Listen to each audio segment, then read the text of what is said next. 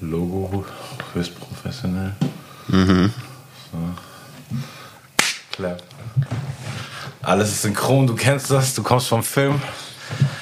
Und dann droppe ich hier so ein Beat rein. Und dann stelle ich dich vor, mein Freund. Herzlich willkommen, meine Damen und Herren, zum Hochkultur-Podcast. Mein heutiger Gast ist ein Mann, den ich schon sehr, sehr lange kenne und der äh, eine ähnlich multifacettenreiche Karriere hinter sich hat wie ich. Er ist ein Rapper, er ist ein Schauspieler, er ist ein Filmproduzent geworden.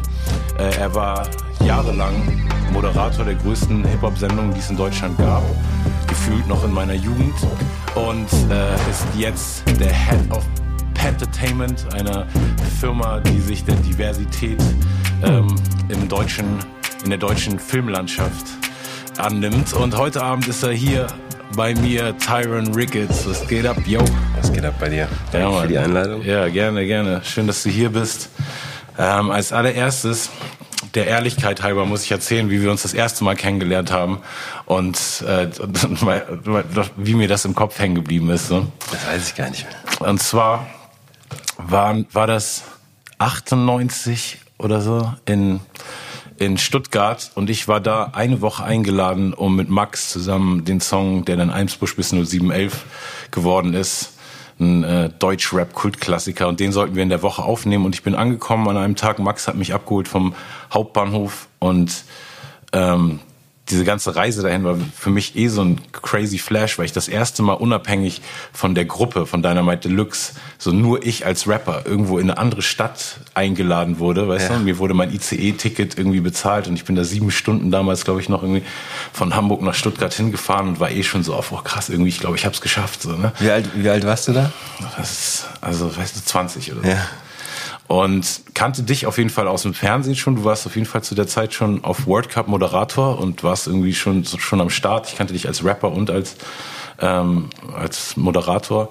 Und dann war ich irgendwie abends bei Seku, weil Max irgendwie was anderes zu tun hat, hat er mich irgendwie bei Seku abgeladen und da warst du dann als Gast. Und du hattest gerade einen neuen Wagen so, und ich weiß, weil ich habe ja, ich habe ja erst mit Ende 20 überhaupt Führerschein ja. gemacht und überhaupt, ich bin auch nicht so ein Junge je gewesen, der so eine Affinität zu Autos hatte oder irgendwie.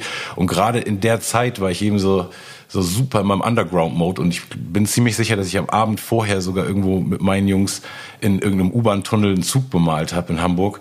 Und dann hast du irgendwie so über dein, über dein Auto geredet und auch so ein bisschen geballt, weißt du, was ich jetzt auch voll nachvollziehen kann. Was war das denn? Du hast irgendwie so, so ein Audi Audi, A8, genau, es war ein Audi und was Ich glaube, so das war einer der ersten Audi TTs, als die noch cool waren. Ja, genau. Irgendwas krasses, ja, fancyes ja, ja. auf jeden Fall und war so auch ähm, so auf irgendwie die ersten paar hundert Kilometer darf man den nicht so drücken und das irgendwie Kram, den ich auch, weißt du, den ich jetzt irgendwie erst in den letzten paar Jahren verstanden habe. Und das weiß ich, dass mir das irgendwie so hängen geblieben war, dass ich irgendwie so dachte, so, der Typ ist cool, aber irgendwie ist der auch so ein bisschen so ein Snob, weißt du so, oder weißt du nicht Snob, aber weißt du, ich finde das einfach so, ich kannte, hat einfach nur jemand anders, glaube ich, so, über so, in real life. Ja, ja, so, klar. So, so, so ich war Fernsehstar zu dem Genau, Zeitpunkt, das darf man nicht äh, vergessen. Voll, ja. So, ich hatte die Fernsehsendung, ich habe irgendwie Kinofilme gemacht, ja. 98, da hatten wir wahrscheinlich auch Tabula Rasa schon. Genau, ich Das war schon draußen, ja.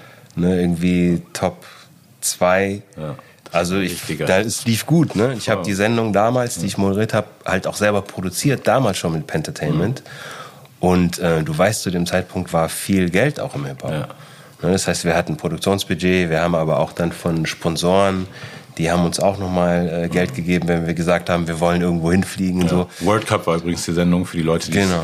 es nicht wissen. Also es lief gut zu dem Zeitpunkt. Ja, man voll. Und ich halt irgendwie, es war jetzt auch nicht so, dass ich dich, weißt du, irgendwie negativ verbucht hatte, aber irgendwie musste ich so schmunzeln, als ja, ich so darüber nachgedacht habe, wo wir uns so kennengelernt haben und was einfach der Punkt in unserem Leben so war, weißt mhm, du. Mhm.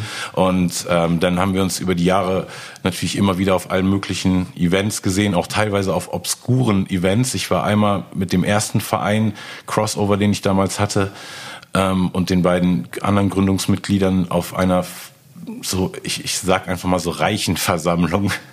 Da war irgendwie, ja, da können wir hin und da sind so ganz viele reiche Leute, die wollen, weißt du, die so gerne ihr Geld für Soziales ausgeben mhm. und so. Und dann bin ich da hingekommen und Marvin und ich waren eh die, also ich war so ganz sicher, dass kein einziger schwarzer Mensch sonst da ist. Und dann irgendwann sehe ich so, weißt du, so, ich sag, das ist noch einer. Und dann, ah, krass, Tyrant, den kenne ich sogar. Und dann haben wir da mal kurz geredet. Dann sind uns irgendwie so an ganz verschiedenen Schnittstellen so über den Weg gelaufen, wo ich auch immer gemerkt habe, so, okay, das ist einfach auch so ein Typ, den es so in verschiedene Richtungen zieht und der jetzt nicht so krampfhaft, weißt du, man hat irgendwann mal ein Musikding angefangen und dann so, weißt du, macht man da irgendwie jahrelang, auch wenn es keinen, weißt du, mehr interessiert oder wenn es einfach nicht, nicht so böse gemeint, aber ich meine so im Sinne von, du, du bist immer deinen Interessen nachgegangen zu dem Zeitpunkt, wo ein neuer Switch kam, so, aber ich habe nie, weil wir auch nie drüber geredet haben, so verstanden, was so die, die Hauptpassion ist sozusagen, weil ich dich auch immer als so ein Multityp so kennengelernt mhm. habe, weißt du? Also deshalb, war jetzt nicht so, dass ich wusste, okay, der, der zehn Jahre war krass Rapper und dann hat sich aber das mit dem Moderieren ergeben und dann das mit dem Film oder so. Kannst du mal so ein bisschen ja, deinen Werdegang irgendwie Auf jeden erzählen? Fall. Also vielleicht erstmal, was die, die Passion ist, weil was sich durchzieht durch die ganzen Geschichten, ähm, ich hatte einfach immer Bock, meine und unsere Geschichte zu erzählen. Mhm. Und das mit so vielen äh, äh, möglichen ähm, ja, Optionen an Output mhm. wie möglich waren. Das heißt, sei es durch Rapmusik, das war für mich ein Tool, ja. um meine Geschichte zu erzählen. Das Moderieren von dieser Sendung und das auch selbst produzieren war ein Tool, um äh, ja, to put our people on the map. So, Weil für mich war Rapmusik ähm, auf jeden Fall eine Erlösung aus einem aus einer weißen deutschen Welt. Als ich zum ersten Mal äh, ähm, mein erstes Rap-Tape äh, gehört habe. Da kam Chris, mein Schulkumpel auch, der war auch teilweise äh, DJ bei World Cup, kam okay. irgendwann zu mir in der Schule, so sechste Klasse, fünfte Klasse, hey, meint er, kennst du Rap? Und ich so, äh, nee. dann gibt er mir das Tape und ich tue es in meinen Walkman rein. Und ab da war ich ja. gehuckt so und ich wollte einfach diese ähm, die Kraft, die ich da zum ersten Mal äh, gehört habe, dass schwarze Menschen eine Stimme haben, die kraftvoll ist das wollte ich immer raushauen. Und das hat sich durch alles durchgezogen. Und ob das dann jetzt Rapper war oder ob ich da auf einer äh, Veranstaltung äh, mit reichen Leuten, wo ich ähm, das Gefühl habe, okay, die können mir und uns bei der Geschichte, äh, um die Geschichte zu verbreiten, helfen gewesen ist, das war mir egal. Genauso Schauspiel oder jetzt Filmproduzent. Also das ist so der, der rote ja. Faden, der sich durchzieht. Finde ich super interessant. Ähm, Werdegang, Österreich zur Welt gekommen. Äh, Papa Jamaika, Mama Österreich. Mhm. Äh, mit sechs nach Deutschland gezogen. Ne, Eltern getrennt, Mutter einen deutschen Mann kennengelernt und dann war ich halt in Aachen. Okay. Also 250 Einw 250.000 Einwohner direkt an der Grenze Holland-Belgien. Und dann halt ein ganz normaler, so ein ganz normaler Hopser halt, ne, in dem Alter. Skateboard gefahren, dies, das. Und dann als ähm, halt Rap in mein Leben kam, das hat mich voll ja, eigentlich zu dem gemacht, was ich bin. Dann erst so mit 15, 16 auf Englisch gerappt, weil es gab noch keinen Deutschrap ja. zu dem Zeitpunkt. Ich bin 73er Jahrgang. Ja. Ich bin 47 Jahre alt jetzt. Dann ähm, durch Rap. Ich habe dann nach dem Abitur ähm, bin ich zwei, drei Jahre nach Frankfurt gezogen, weil mein Abi war nicht so gut, dass ich direkt studieren konnte. Okay. Das heißt, ich habe ähm, äh, Praktikas gemacht in Werbe Werbeagenturen in Frankfurt. Mhm. Und 92 war halt Frankfurt Rap Hochburg. Ja. Ne? Also äh, Moses war da schon groß, der hatte schon Twilight Zone gemacht, hat gerade mit 3P angefangen. Äh, Assad, äh, äh, Flame, ja. Äh, The Germ, äh, Roy Marquis, das war alles Frankfurt durch diesen krassen Ami-Einfluss auch. Ne? Stimmt, ja. Und da dann halt mein Ding gemacht und dann in, in Köln Design studiert und dann kam aber parallel, ging es halt los, dass ich ähm, die Sendung bei, bei Viva bekommen habe, also erst nur als Moderator und die dann produziert habe.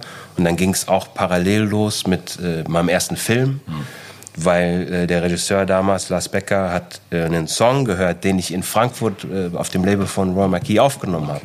Und er hat gefragt, ob ich mir vorstellen kann, in einem Film mitzuspielen. Dann hatte ich direkt 16 Drehtage im Kinofilm mit Til Schweiger, Peter Lohmeier, Ralf Herford. Das kam alles parallel.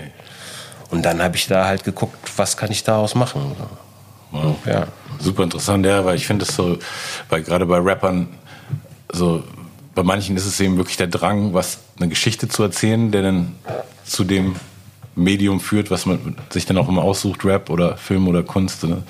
Und, äh, und bei manchen Leuten ist es, also bei mir war es nämlich echt, der, die Initialzündung war relativ gleich. Ich war mit äh, in der siebten Klasse mit 14 bin ich aus der Schule geflogen und dann war ich so, so ein Überbrückungshalbjahr in England.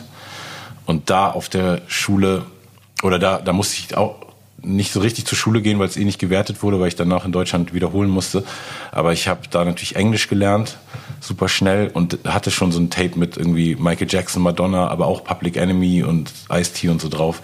Und ich weiß ja, dass wirklich Burn, Hollywood Burn, mhm. das ist auch genau das, was du sagst, dieses so, so, so ein schwarzer Mann, der einfach so sagt, so irgendwie, Elvis ist kein Held für ihn und weißt du? Mhm. Und das dann aber auch mit Fakten belegt, die ich Elvis vorher noch nicht kannte. Was a hero to most, but to me he's just ja man. Ja. Und das das war auf, aber oh, da für mich war, wenn ich dran für, für mich war ja man. Und das dann auf einmal zu verstehen und zu merken, so wow, okay, da, da gibt's irgendwie eine Art so mit dieser ganzen sich anders fühlen und ähm, anders als anders abgestempelt werden, sogar wenn man inmitten der Leute lebt und alles an einem eigentlich gleich ist, außer die Hautfarbe und man die Sprache genauso gut, wenn nicht besser spricht und so. Aber ich weiß, dass mir das auf jeden Fall so sehr den Einstieg gegeben hat, aber dass dann noch mein Fokus komplett auf Hip-Hop quasi oder das so Musik und Text war irgendwie so das, das Output-Tool. Und ich finde es so bewundernswert, dass du so lange vor dem audiovisuellen Zeitalter, weil jetzt ist ja alles audiovisuell, jetzt ist irgendwie ne, so leicht für Leute ihre Selbstdarstellung einfach, mhm. ne, so.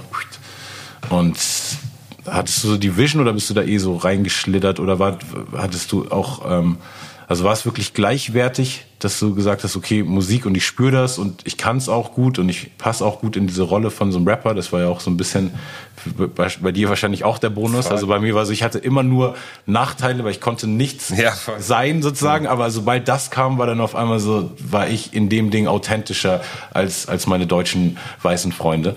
Und ne, also konnte ich die Rolle optisch ja. einfach schon mal ne, so klischeemäßig besser ausfüllen, so wie damals das Klischee definiert war. Und äh, das also was gleichberechtigt, äh, dass du so gesagt hast, okay, Musik, Film, egal was das Medium jetzt ist, oder wie, wie kamen so diese einzelnen, weißt du, wann kam die Liebe zur Musik, wann kam die Liebe zum Film? Die Liebe Musik, die Liebe zur Musik, die war halt ab diesem Moment, das habe ich schon beschrieben, mhm. ab dem Moment, wo ich Rap zum ersten Mal gehört habe, habe ich die Kraft gespürt und das wollte ich. Ich wollte ein Teil davon sein, ich wollte das auch machen. Mhm. Ähm, das Filmding, das ist ein bisschen so, dass sich das ähm, aufgebaut hat, weil am Anfang, als ich meine ersten Rollen gespielt habe, das waren nicht die Rollen, die ich spielen wollte. Hm. Also weil Film gerade in Deutschland war und ist halt immer noch oft weit hinterher, wie schwarze Menschen gezeigt wurden oder überhaupt People of Color oder nicht weiße Deutsche gezeigt werden. Das ist halt hart klischeemäßig und oft waren die Rollen im Film, auch die ich dann ähm, angeboten bekommen habe, das hat mich eher geärgert und das war schwierig, schwieriger da einzusteigen. Aber ich habe gesehen so. Und du hast die aber trotzdem teilweise angenommen, weil es einfach wichtig für. Ich habe versucht. Für den Werdegang ist. Also ja, ich habe halt immer versucht, auch da noch das Beste draus mhm. zu machen. Was, ähm, wenn du Schauspieler bist, nicht so einfach ist, weil da ist ja alles schon verhandelt. Ja. Das steht ja schon im Drehbuch und klar kannst du dann am Set noch diskutieren und dies, das, aber das ist nicht ähm, das war oft nicht so erfüllend. Und was mir aber schnell klar geworden ist, ist, wenn du ähm, in, einem, in einem Film präsent bist, wenn du da stattfindest, das sehen halt dann safe äh, fünf hm. bis zehn Millionen Leute. Das heißt, der Impact, den du hast, durch Bewegtbild und gerade zu einem Zeitpunkt, wo es eben nicht Instagram ja. äh, gab, das war mir relativ schnell klar, dass du äh, darüber eine Menge bewegen kannst. Und ähm, da war dann irgendwann meine Strategie, okay, ich lerne jetzt dieses Handwerk auch. Ich habe das nicht studiert. So, ich habe dann Workshops gemacht hier und in Rom und in LA. habe halt geguckt, dass ich besser werde, um dann irgendwann sukzessive an den Punkt zu kommen, wo ich meine eigenen Geschichten erzählen kann. Und das ist jetzt soweit. Also ich habe jetzt schon äh, eben früher auch äh, keine Drehbücher geschrieben, aber eben Treatments, also die Grundlage für eine Geschichte. Und jetzt habe ich seit drei Jahren meine Produktionsfirma Pentertainment wieder aufgemacht. Diesmal aber als Filmproduktionsfirma mhm. mit dem Fokus auf Geschichten von und mit People of Color.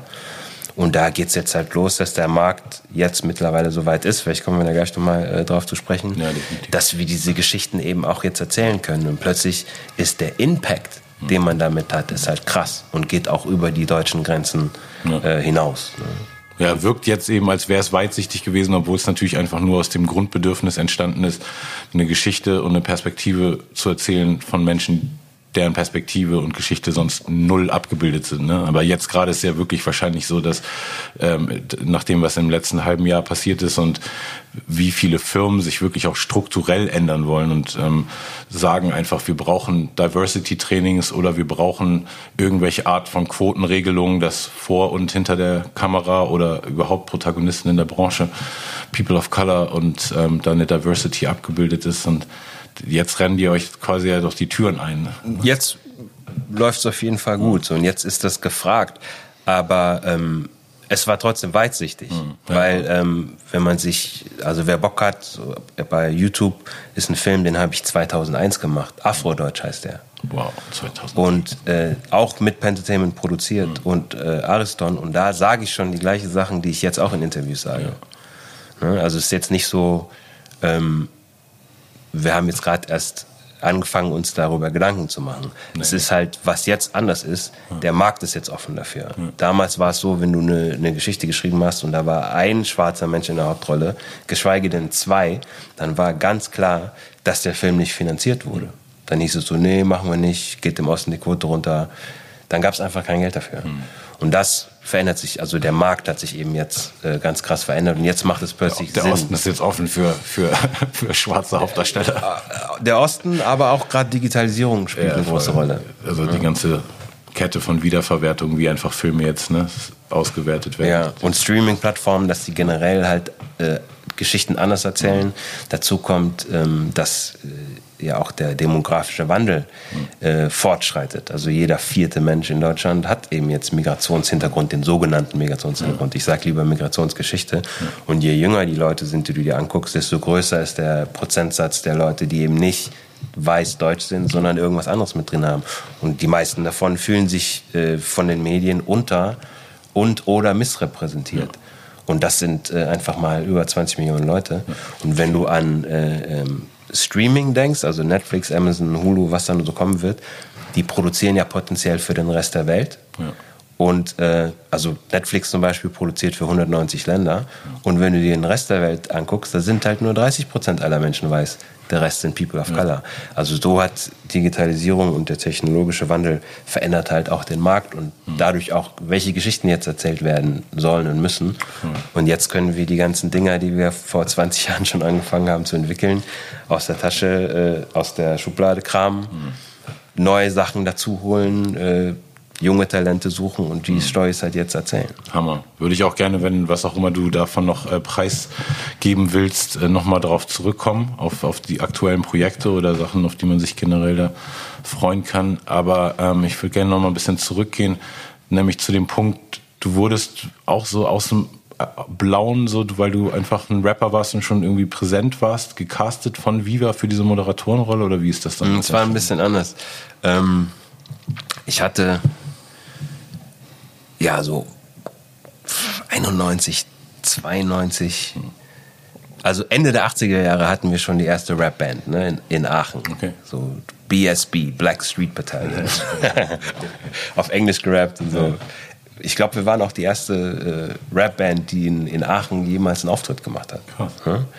Pionierarbeit. Ja, auf jeden Fall. Mit Raiders Jacke mhm. und Lakers Jacke, kennst du ja. Klar.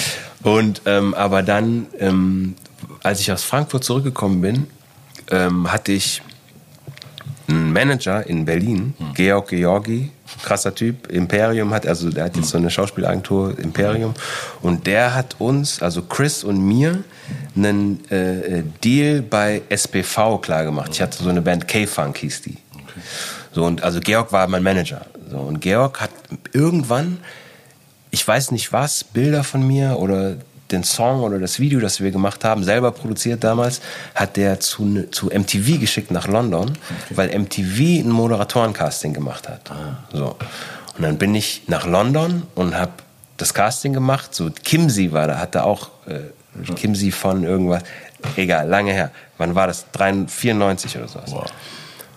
Und das war gut, das Casting, was ich gemacht habe. Mhm. Und ich habe dann einen Fax bekommen von, ähm, von MTV in meinem Kinderzimmer, weil ich dann wieder nach Aachen zurückgezogen ja. war, nach Frankfurt, kam in meinem Kinderzimmer, in meinem Faxgerät kam ein Fax von MTV, der stand drauf, the casting was great, this, that. Mhm. If there should be a job available mhm.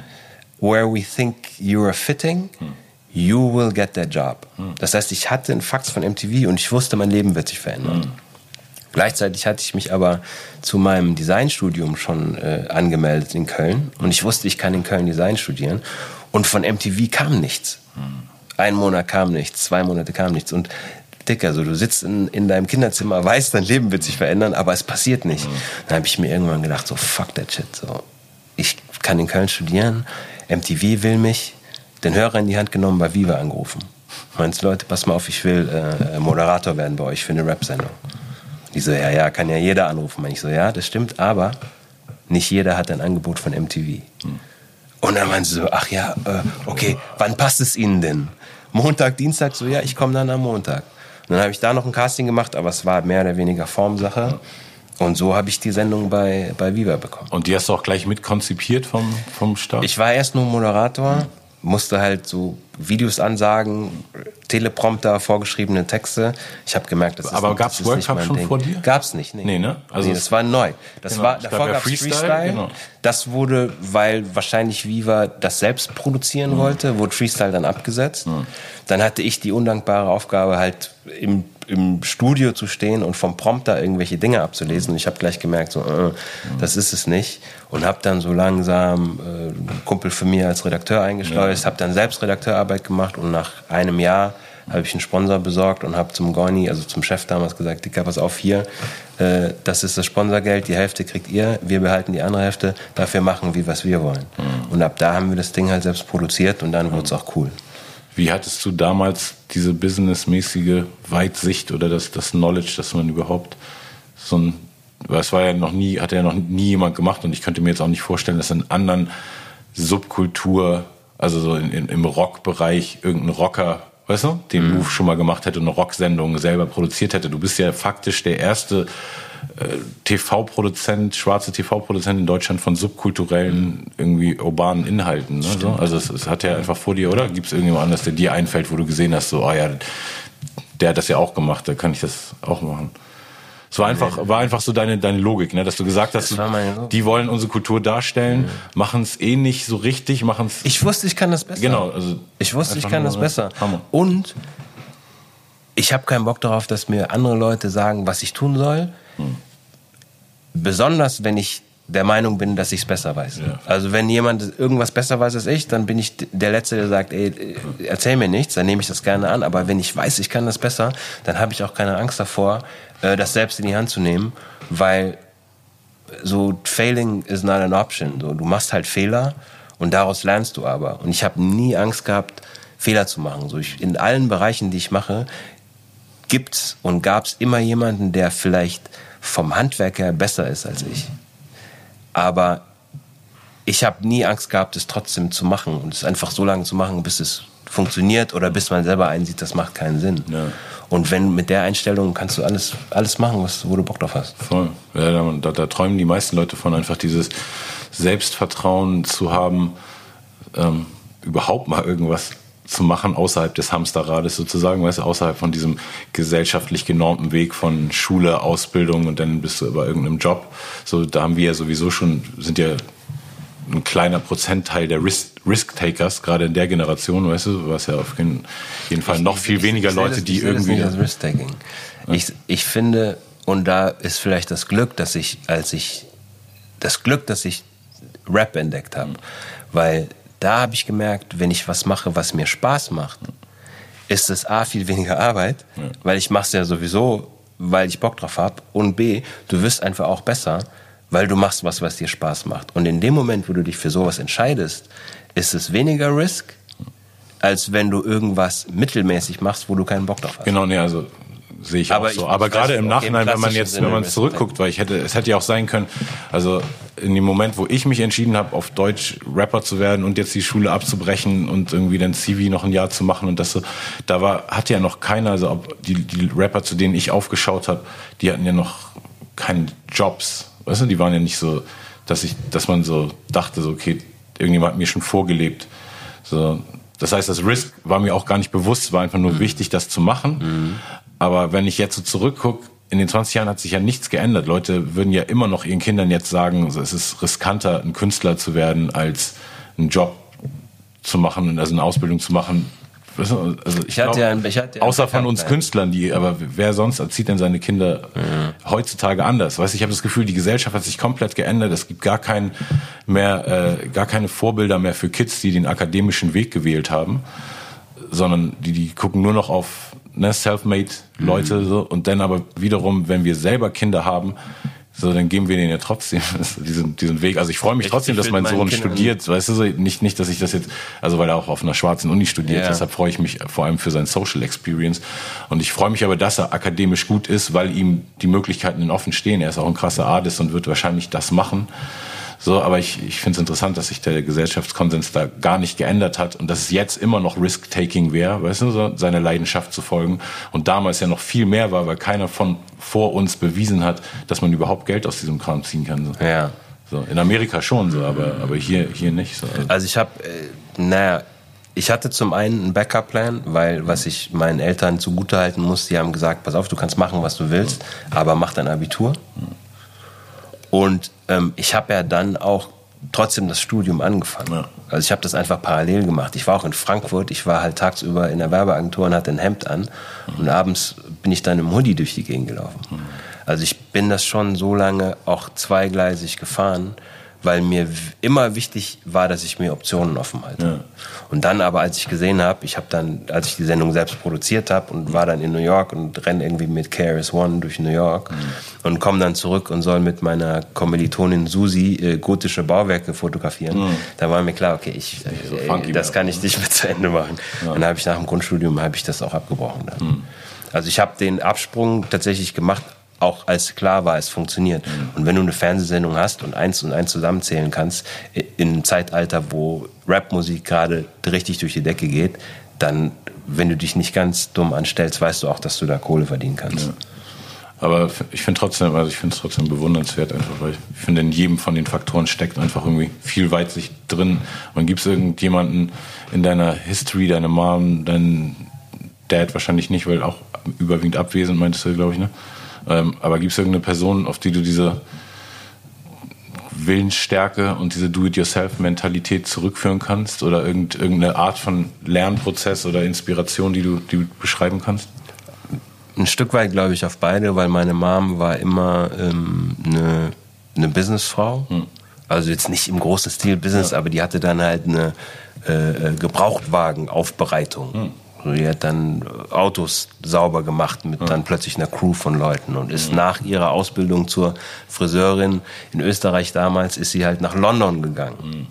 Aus einem 10.000 Seelendorf in Österreich und geht nach London, weißt du, wo sie dann meinen Vater kennengelernt hat. Also die war immer so, okay, lass einfach machen. Und mein Papa war auch ein krasser Typ, so der, dem war alles einfach scheißegal. Der hat dann in Österreich gelebt und hat dann seine mit Drohnenmagie Zeug gemacht und jeden Tag eine andere Farbe angezogen und der hat einfach sein Ding gemacht. Das war dem egal, was die anderen Leute gedacht haben. Also glaub, ja, ja. War Rasta? Nee. nee. nee. der kommt aus äh, Albertown, also ja. Maroon, ja. da aus der Ecke, so aus den Bergen. Aber, also ist er christlich gewesen? Nee, der oder war gar nichts. Religiös? Der hat äh, Yoga gemacht, wie okay, gesagt, klar. hat sich mit, mit Runenmagie beschäftigt, hat äh, Energiebilder äh, äh gemalt. Mhm. Also der war einfach so ein, so ein bisschen so ein Zauberer. Also, also ja, I don't know. Ja, cooler Mix, und, ne? und Fall. ich glaube, also das habe ich von meinen Eltern und aber auch, äh, ich glaube, die Tatsache, dass das normale Leben in der Welt, in der ich mhm. gelebt habe, das war einfach nichts für mich. Mhm. Ich war kein Rockabilly und ich habe nicht im Metropol, so hieß der Club, wo alle hingegangen, so Bros gefeiert. So, das war einfach nicht mein Ding. Das heißt, es gab gar keine andere. Ich konnte mich da eh nicht anpassen. Ich glaube, ich fand einen Song von Bros ganz cool. Ja, ich, ich weiß, When will I, will I? nee, das konnte ich nicht. Und darum war nur, ich musste mir meinen eigenen Weg schaffen. Ah. Crazy, man. Respekt. Und, und wenn du das, wenn du in jungen Jahren merkst, dass das funktioniert, ja. dann bekommst du auch das Selbstbewusstsein, Total. das in, in anderen Bereichen zu machen. Genau, das darauf wollte ich nämlich auch vorhin hinaus. So, das ist so, dass viele Leute es nicht mal das initiale äh, die, die initiale Mut, den initialen Mut haben, überhaupt mal weißt, aus dem Hamsterrad rauszubrechen oder irgendwas zu machen, was vielleicht die Gesellschaft oder die Eltern oder so nicht von ihnen erwarten, aber wo deren Leidenschaft sie hinzieht. Und dann aus diesen Erfolgserlebnissen, sogar wenn es irgendwo, wenn du mal eine Durststrecke hast, hast du immer noch dieses, ach so, aber ich habe mir damals einfach, weißt du, von null das aufgebaut, so dann kann ich das jetzt mit irgendwas anderem auch noch machen. Mhm. Und ich glaube wirklich, das war auch der Grund, warum ich damals, also alle Vereine, die ich hier gegründet habe oder alle Sozialarbeit, die ich hier aktiv gemacht habe, ähm, war immer einfach so Hip-Hop-Workshops. Ich, weißt du, man kann alles Mögliche machen, aber es geht für mich nichts über ein krasses Erfolgserlebnis, wo du selber in ein paar Tagen irgendwie an irgendwas gefeilt hast, entweder was ein Graffiti irgendwie oder ein, oder ein Rap und dann das Finished Product präsentierst und dafür Respekt kriegst. Ich glaube, diese Erfolgserlebnisse haben mich auf jeden Fall vor super vielen ähm, dunklen Pfaden bewahrt. So, ich habe wirklich echt konnte es mir immer aussuchen. Weißt du, ob ich es mit den mit den mir andere Hip-Hop-Nerds oder so Leute suche, die so meine Interessen haben, oder ob ich auch ein bisschen mit den Jungs, die mehr Bock auf Prügeleien und Scheiße machen und weißt du, und früh schon Drogen nehmen. Und ich hatte irgendwie zum Glück gerade in der Jugendzeit irgendwie so diesen Hang, dass, dass mich dieses Nerdige und diese Hip-Hop Welt mehr interessiert hat und ich mir da super viele Erfolgserlebnisse selber bescheren konnte, noch bevor es irgendwie um Geld ging und so einfach nur merken, so Zuspruch von Leuten und wissen, so, wofür man was macht. Mhm. Und das ist einfach so, was ich so vielen Leuten gönne. Weißt du? Und das, was mich auch gerade an, warum ich auch dieses Album und auch den Podcast hier Hochkultur genannt habe, weil ich einfach denke, das ist so bewundernswert, wenn man gerade aus unserer Generation kommt und wirklich gesehen hat von diesem von allen belächelt, hahaha, mit den hängenden Hosen zu, weißt du, wahrscheinlich wird der nächste US-Präsident irgendein Rapper, weißt du, auch wenn es nicht Kanye wird, aber es ist auf jeden Fall wie so, diese Subkultur ist so Hochkultur geworden, dass sie einfach die ganze Generation komplett beeinflusst hat Voll. und jede Facette von ja. unserer Gesellschaft, von der Art, wie, wie, wie Medien stattfinden, wie geredet wird, wie, wie die Welt gezeigt wird, so, und das ist auf jeden mhm. Fall einfach so bewundernswert und deshalb hoffe ich einfach immer, dass viele Leute so auch den Mut haben, also auch aus der neuen Generation so, so genau wie, wie du, so einfach so querdenkermäßig so ihre, ihre Ziele zu verfolgen. Das haben wir. Dem sind keine Grenzen gesetzt, nee, der genau. sie nicht hinnimmt. Ja, sehr schön. Von wem ist das? Ich habe so ein Zen-Buch zu Hause. Ah, okay. Mit hübschen Fotos. Mhm. Immer so ein Foto. Dann dazu ein kleines ja, Zitat, genau. dann kann man sich's merken. So Hauptsache ja. kein, kein großer Fließtext. Aber warst du je äh, so, ein, äh, so ein Buchleser? Ja, voll. Schon? Auf jeden ja. Fall. Also ich lese viel. Mhm. Ähm, auch unterschiedliche Sachen. So, ich finde Hesse voll geil. So Narziss und Goldmund ist eins meiner Lieblingsbücher, Glasperlenspiel. Ich lese auch gerne tatsächlich philosophische Sachen, also Epikur, ähm, irgendwelche chinesischen Philosophen, die nochmal. Ne? Nee, ja, nee. Auf ist, ist ein bisschen ein, eingerostet, mein Chinesisch. Ähm, also Stories in jeder Form haben dich immer schon fasziniert und, und ja, und zwar Stories, die ähm, allgemeingültig sind. Mhm. Also es gibt Stories, die sind sehr spezifisch. Ja. Das interessiert mich nicht so. Mhm. Aber es gibt Geschichten, die sind, die funktionieren universell. Ja. Und die funktionieren heute genauso wie vor 2000 Jahren. Das interessiert mich. Ja. Das sind eigentlich immer, wenn es um die Grundthemen des Menschen geht, ne? also wenn es um Humanität im weitesten Sinne geht, genau wie Leute denn jetzt mir die, ich kriege jeden Tag, Digga, jetzt gerade wieder seitdem dieser Bundestag da fast gestürmt wurde vor ein paar Tagen, so schicken mir Leute nur so Screenshots, wie die gerade weg mich aufhören und dann einfach so, das, der hat vor 20 Jahren das mhm. alles richtig gesagt. Ich denke so, ah, nee, das ist einfach immer richtig. Ja. Also immer, wenn du einfach Grundmissstände in der Gesellschaft anprangerst, Machtmissverhältnisse oder sogar auch, wenn du Songs über Liebe schreibst, die werden auch nie, also es wird nie einen Love-Song geben, der 20 Jahre später keinen mehr toucht, mhm, mhm, wenn wenn es ein guter Song ist, ne? Ja. weil diese Grundthemen immer die gleichen bleiben. Oder das gute Leben ja. oder äh, gerecht äh, zu sein oder wie geht man mit der Natur um. Ja. Ist auch vor 2000 Jahren äh, so Zhuang Tse ist so ein Chinese, der redet auch über das Maschinenherz. Mhm. So, wenn Menschen zu sehr sich zu weit von der Natur entfernen ja. und dann plötzlich zu sehr zu wie so eine Maschine eben ja. werden. Also manche Themen sind eben universell. Das interessiert mich. Ja. Und ähm, die, die Filmsache, also von quasi gecasteten Schauspieler bei den ersten Rollen.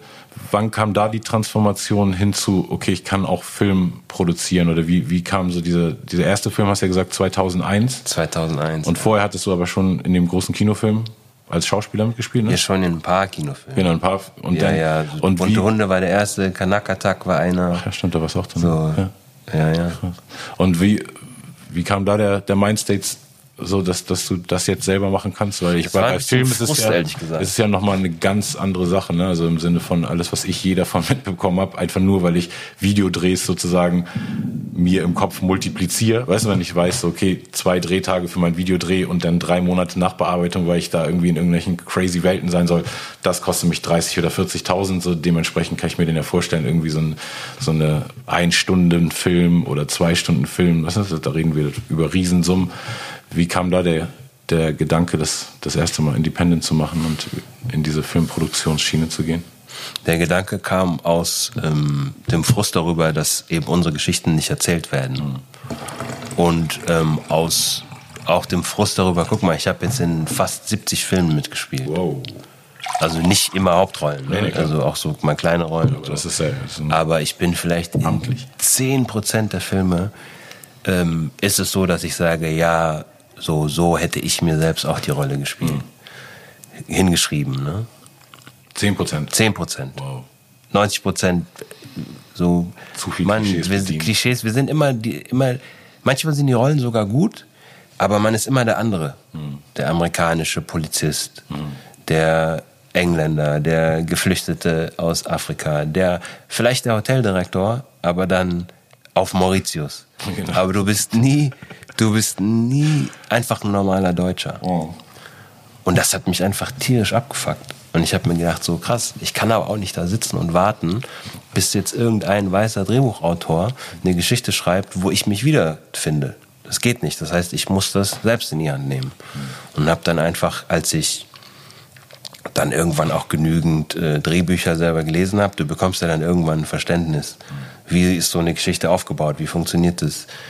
Wenn du viel am Set bist, so lernst du ja auch die einzelnen Gewerke kennen und dann habe ich irgendwann gesagt, ja gut, dann muss ich das halt selber machen und habe dann erst angefangen, selbst versucht, Drehbücher zu schreiben. Die sind dann halt scheiße, die ersten. Ist halt so.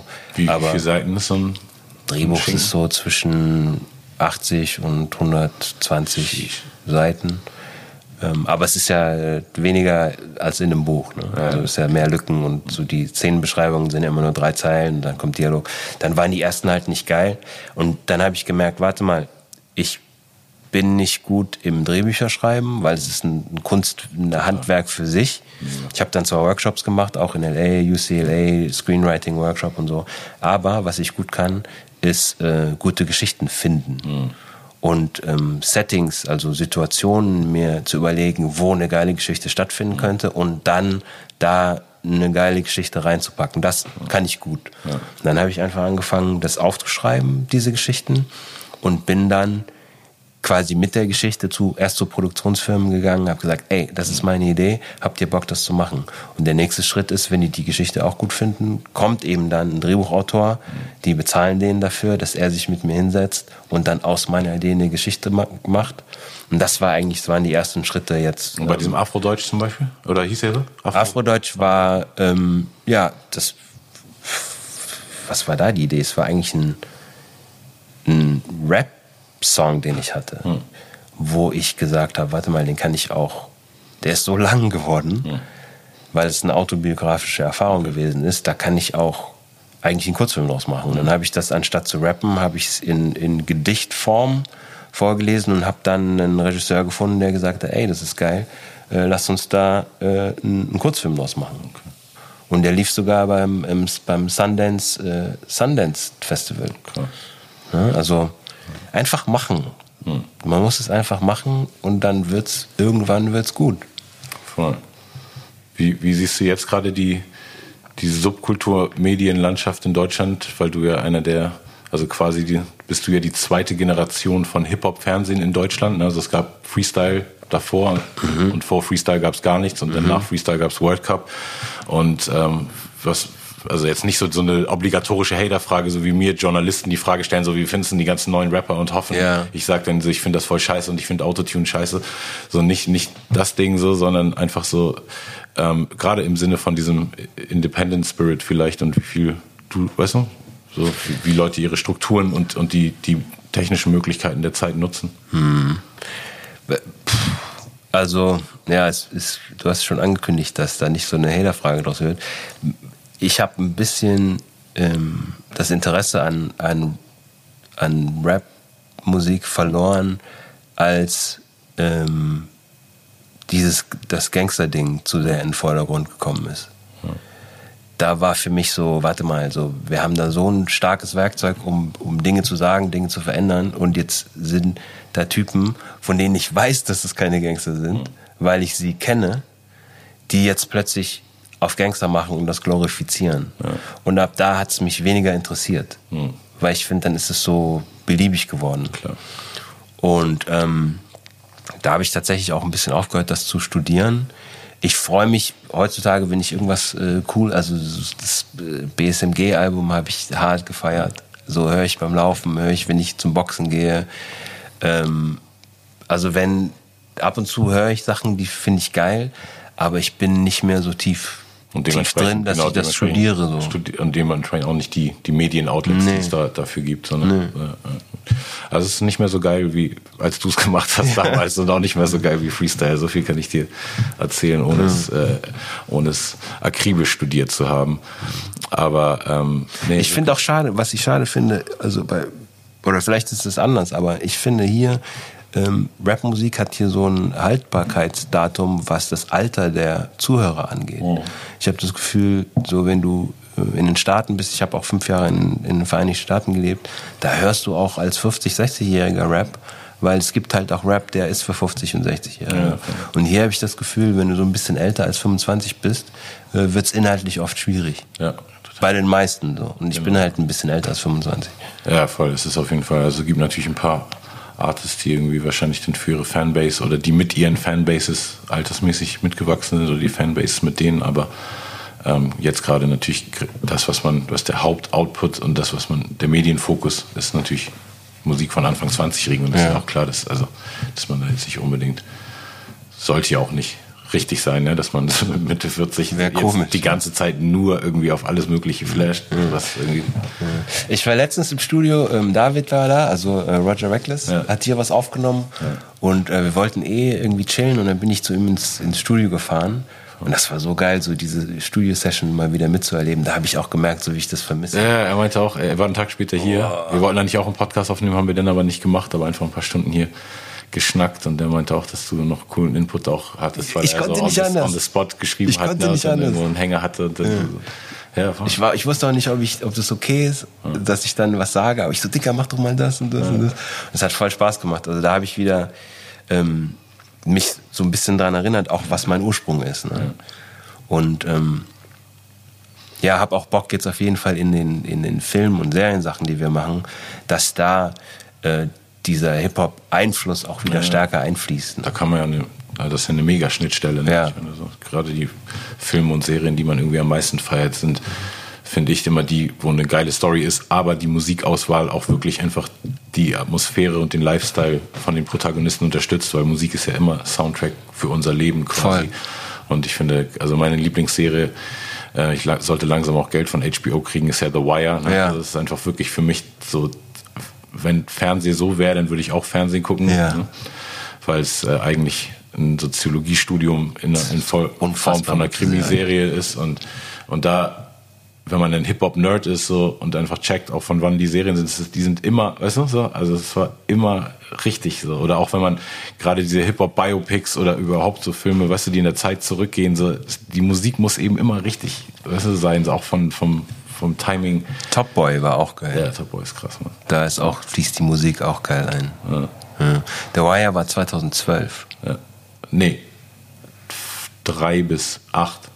2003? Drei bis acht. Ja. Erste Dein Staffel Ernst? 2003 und dann 2008 war es schon vorbei. Ja. Und ich habe aber auch erst original so zu dem Zeitpunkt. Oh, ey, ich glaube neun habe ich das erste Mal irgendwie angefangen, das überhaupt zu, zu gucken. Und die würde ich sogar, die würde ich mir nochmal angucken. Ja, die, nicht die zweite Staffel, die fand ich nicht so geil.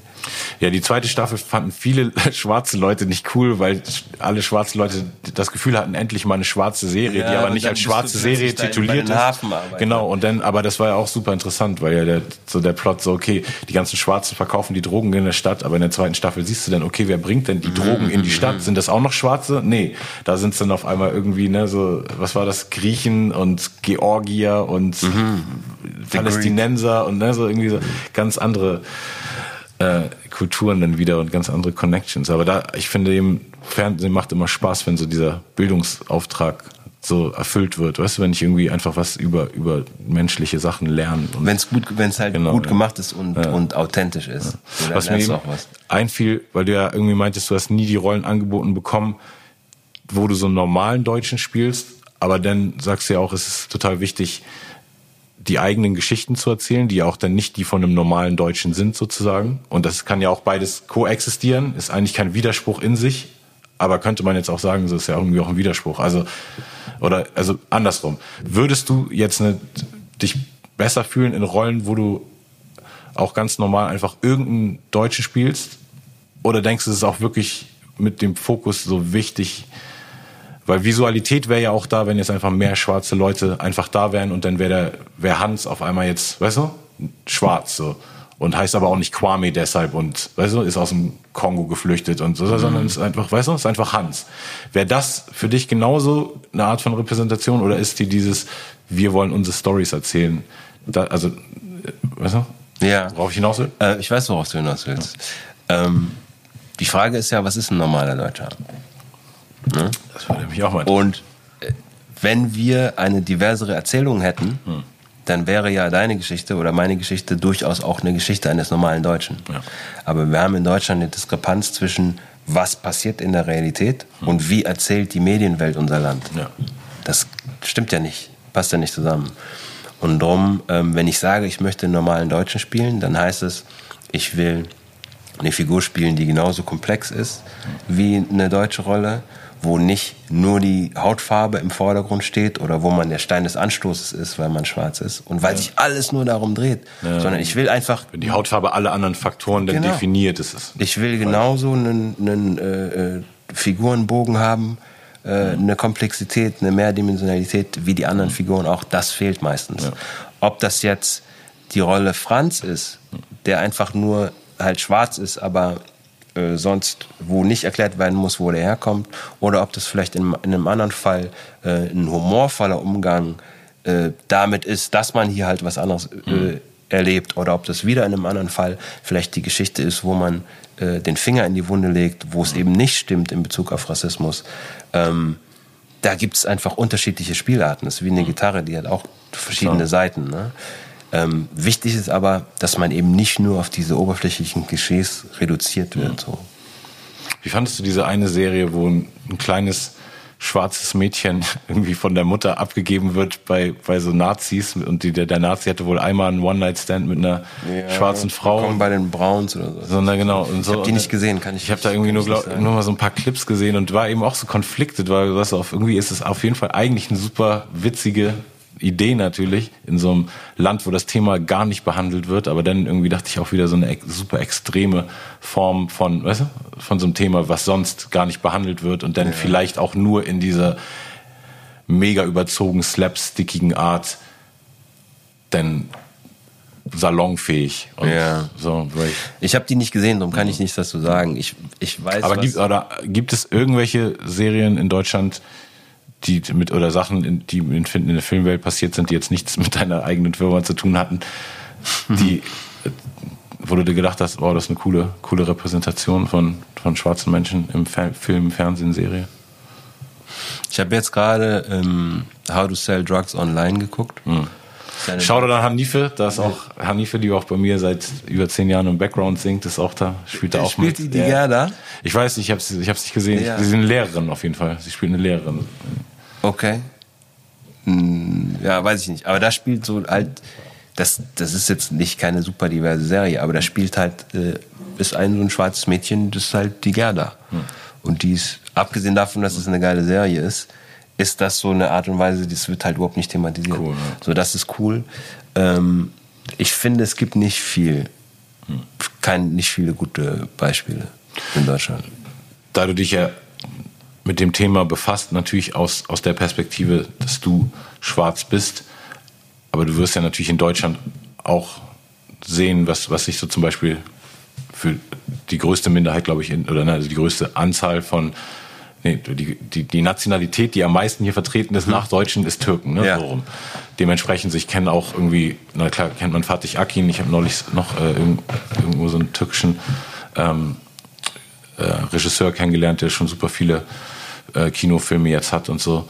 Und guckst du so da natürlich auch so ein bisschen so wie die ähm, Gruppe von Leuten, so die Minderheit sich repräsentiert und äh, siehst du da irgendwie so eine, so eine Parallele so zwischen, äh, zwischen dem türkischen Film? Also ich finde, die haben uns natürlich was voraus. Einfach, es gibt irgendwie so ein Fatih Akin schon seit ne, 20 Jahren, der irgendwie gefühlt so Geschichten erzählt, die nicht immer nur rein türkisch sind, aber mhm. auf jeden mhm. Fall immer diese, diese Stories mit Migrationshintergrund. Ich kann mich jetzt nicht erinnern, ob er irgendwie viele schwarze Stories erzählt hat, aber ähm, sind das so für dich auch so Sachen, die du verfolgst oder wo du eine Inspiration draus ziehst oder bist du auch eher so einfach gucken, was generell an Kunst auf der Welt geil ist und das dann versuchen für Deutschland zu machen oder gibt es irgendeine Gruppierung, meine ich, eine Minderheit, die weißt du, wo du denkst, so, mhm. ah, so wie die es machen, ist doch ich geil. Weiß, was meinst. Ich finde, also gerade Fatih Akin finde ich geil. Und der ist ein gutes Beispiel, wie er aus seinen persönlichen Erfahrungen und, mhm. und äh, auch aus dem Wissen, das er hat, äh, über die Welt, die er erzählt, macht er wirklich richtig geile Filme. Das ist ein gutes Beispiel. Ich finde jetzt zum Beispiel diese ganzen äh, Migranten-Comedies, mhm. die waren für den Zeitpunkt gut, wo die rausgekommen sind, weil es geholfen hat, ein bisschen mit diesem verkrampften Umgang aufzuhören. Aber die, das, die reiten ja im Grunde auch nur auf Klischees rum und machen sich darüber lustig. Mhm. Ne?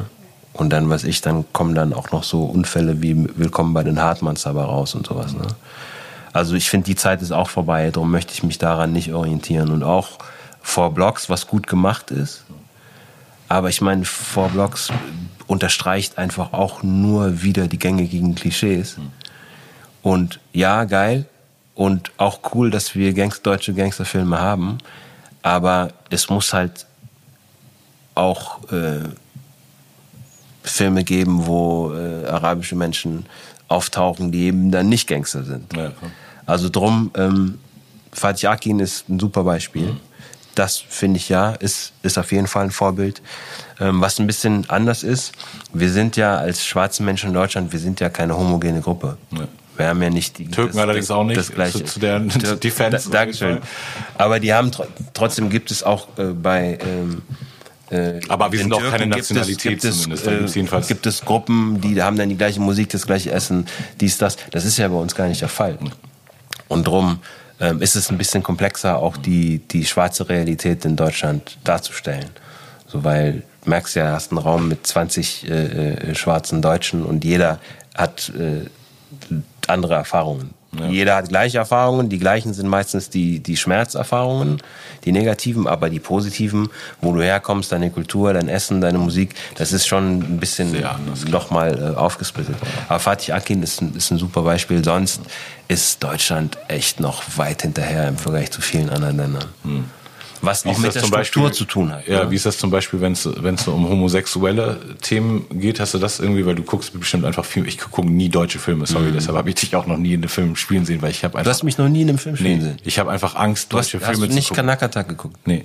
Ich gucke keine deutschen Filme. Ich habe Angst, ich habe Angst, einfach enttäuscht zu werden. Ich finde das, das Niveau immer, Krass. wenn ich, wenn ich irgendwas gesehen habe, außer ein paar Fatih Akin-Filme vielleicht so, so, aber da habe ich glaube ich auch schon, schon in den 90ern aufgehört, Fatih Akin-Filme zu gucken. Also ich könnte dir keinen aus den letzten. Chick ist geil, den er gemacht hat. Ich habe einfach immer ich, Angst. Ich weiß immer, weil Filme auf so keine Angst haben muss. Ab, seitdem ich 13 war, ist ja Englisch meine zweite Sprache, weißt du, ja. da habe ich fließend gesprochen und dann, wenn ich so da zwei Regale habe von so da ist Entertainment richtig geil, so und da ist Entertainment ganz okay dafür, dass es deutsch ist. Weißt du, und ich verstehe aber beides gleich gut so und bin von beidem gleich inspiriert, wenn ich es verstehe. Also ich kann auch aus, weißt du, tausend englischen Filmen und Büchern trotzdem meine Inspiration ziehen, um, mm. um hier wieder mega intellektuellen Output für Deutschland zu haben. Aber ich habe irgendwie echt eine große äh, große Scheu vor, vor, vor Input, wenn es. Das verändert sich aber gerade. Total. Also ich, ich freue mich auch drauf, wenn, wenn ich eines Besseren belehrt ja. werde. Ein Grund dafür war, dass die Struktur war einfach so. Du hast, wenn du Filme gemacht hast, auch wenn du einen Kinofilm gemacht hast, war trotzdem immer ein Fernsehsender mit drin. Mhm. Ja, weil eben, wie du vorhin gesagt hast, das kostet viel Geld, um das zu finanzieren, war ein Fernsehsender mit drin.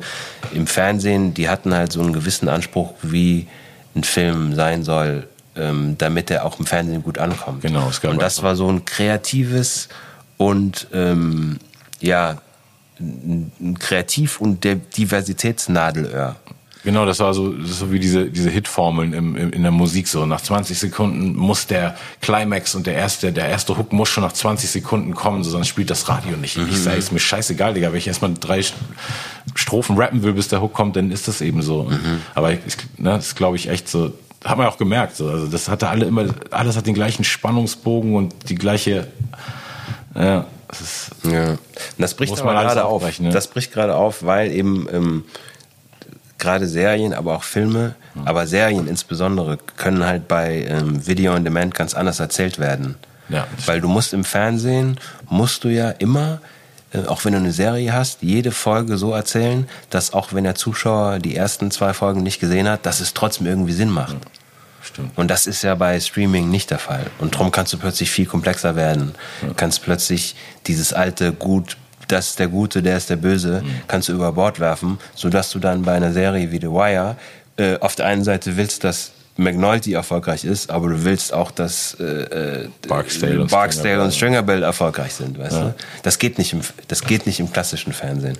Und das bricht jetzt gerade auf und dadurch können Geschichten auch ganz anders erzählt werden, auch deutsche Geschichten. Ja. Und ich glaube, dann gerade wenn es um Gruppen geht, die eh schon marginalisiert und stigmatisiert sind so viel, da braucht es eben diese Komplexität mhm. und die Tiefe, um wirklich in die Stories reinzukommen, weil das ist eben, was ich bei The Wire auch so großartig finde, dass du dann über die Staffeln immer mehr die, die ganze Struktur dieser Stadt verstehst, Baltimore, und dann einfach irgendwie checkst, so in der vierten Staffel geht's dann um die Corner Kids, weißt du, die 13-, mhm. 14-Jährigen, da gibt's, mhm. geht's diese vier Jungs, ne, die so alle ganz unterschiedliche äh, Situation zu Hause haben, von super Ghetto bis zu sehr streng und eigentlich gut geregelt alles. Und man denkt so, man kann alles voraussehen und dann wie die Welt einfach auch Einfluss drauf nimmt. Und ich finde, es, es braucht wirklich diese, diese, diesen Tiefgang in, in Filmen und Geschichten, um gerade bei Leuten, die vielleicht nicht selbst betroffen sind, Empathie zu entwickeln für, für, für diese Themen. Deshalb genau wollte ich vorhin fragen, gibt es bei irgendeiner anderen Gruppe denn, außer jetzt Türken haben wir gesagt, da gibt es Fatih Akin, der schon mega Arbeit geleistet hat und viele bestimmt Türken, die dann inspiriert von ihm nachkommen und ähm, bei Schwarzen gibt es dich und vielleicht auch noch ein paar andere Leute, von denen wir bisher nichts gehört haben. Und dann gibt es in irgendwelchen anderen Segmenten quasi von, von ähm, sogenannten Minderheiten, gibt es irgendwie coole homosexuelle deutsche Filme für, Leute, die, die den Lifestyle und, und die Geschichten von, von den Menschen abbilden. Gibt's da ist auf noch? jeden Fall mehr passiert. Also ich habe ja ähm, jetzt seit Anfang des Jahres so einen Development Deal mit der UFA, hm. so Marktführer ja. in Deutschland die machen voll viel. Also es gibt Ufa Fiction, ja, Ufa Serial Drama, Ufa Show and Factual, also die unterschiedlichen Bereiche. Und der Geschäftsführer von, von Ufa, Nico Hoffmann, mhm. ist ein, ein, schwuler Mann. Mhm. Der macht das schon sehr, sehr lange und der hat auf jeden Fall ähm, im, im Bereich ähm, äh, LGBTQTI Plus mhm. hat er eine ganze Menge äh, gemacht. Also das auch vorangetrieben, äh, um einfach auch zu zeigen, dass Diversität Normalität ist. Also der ist auf jeden, auf jeden Fall jemand, der dafür steht. Dann äh, gab es ja jetzt diese ähm, sehr wichtige Studie von äh, Maria Furtwängler und äh, Pro Quote zusammen. Das, die hieß Diversitätsstudie, war aber im Grunde eine Gender-Studie, mhm. die sich die deutsche Filmlandschaft mal angeguckt hat auf Frauen und Männer. Mhm. Es gibt ja mehr Frauen in Deutschland. Ja äh, als Männer, aber in den Filmen waren halt viel mehr Männer zu sehen mhm. und die hatten die besseren Rollen und das musst du, wenn es nur ein Gefühl ist, kannst du es nicht argumentieren, kannst du es nicht ändern. Du musst es halt erstmal äh, beweisen. Und da gab es diese Studie, die sogenannte äh, Pro-Quote-Studie. Und dann stand danach eben schwarz auf weiß, dass Frauen absolut benachteiligt sind. Mhm. Und erst als diese Studie draußen war, sind ähm, auch strukturelle Veränderungen angeschoben worden. Ja. Und das machen wir jetzt auch äh, im Bereich äh, Migrationsgeschichte. Ja. Also es gibt jetzt gerade eine Umfrage, äh, Vielfalt im Film heißt die, mhm. wo auch meine Firma Pentertainment dabei ist, aber auch ähm, Label Noir und äh, Asian Film Network und Queer Media und also mhm. wirklich so, ein, wir sind irgendwie 10, 20 Gruppen, ja aus marginalisierten Gruppen, mhm. die sagen, okay, wir gucken uns jetzt mal die Filmlandschaft an, wie sie ist, und danach haben wir Zahlen und Fakten und dann äh, können wir auch Veränderungen vornehmen. Also da passiert jetzt tatsächlich viel mehr als in den letzten 25 Jahren, seit ich in dem Business bin. Ja, das ist ja, da kann man sich ja auf viele, viele gute Geschichten dann hoffentlich freuen, die erzählt werden. Auf jeden Fall. Jetzt wird wirklich, also der der Groschen ist gefallen und da gibt es jetzt keinen, keinen Weg zurück mehr. Hm. Gibt es irgendein konkretes Projekt, was du noch irgendwie anteasen willst oder was, wo, wo es interessant wäre, darüber zu reden? Ich weiß, dass wir über die Geschichte von dem Sam vorhin, kann man ja. darüber sprechen? Ja, wer da, der Typ ist. Kannst du das, das, mal kurz erzählen? Ja. Also ich habe zwei Geschichten, wo ich mich drauf freue. Eine ähm, dreht sich ähm, um den Görlitzer Park. Hm. Ähm, und da ist meine Logline, also das heißt der Park und ich sage so, äh, House of Cards trifft The Wire. Ja, okay. Weil es ist Politik und es ist Straße und mhm. es ist am Mikrokosmos Görlitzer Park äh, erzählst du Park, Kreuzberg, mhm. Berlin, Deutschland, Europa. Mhm. So, da kann ich aber inhaltlich noch nicht, das wollte ich einfach nur erzählen, weil, ja, ich weil, weiß, weil, weil, mir schon mal erzählt und ich, bei mir ging es auch gleich schon. Weil The Wire halt immer, äh, äh, ja. weil wir so viel über The Wire gesprochen haben, das hat mich auch ein bisschen inspiriert dazu.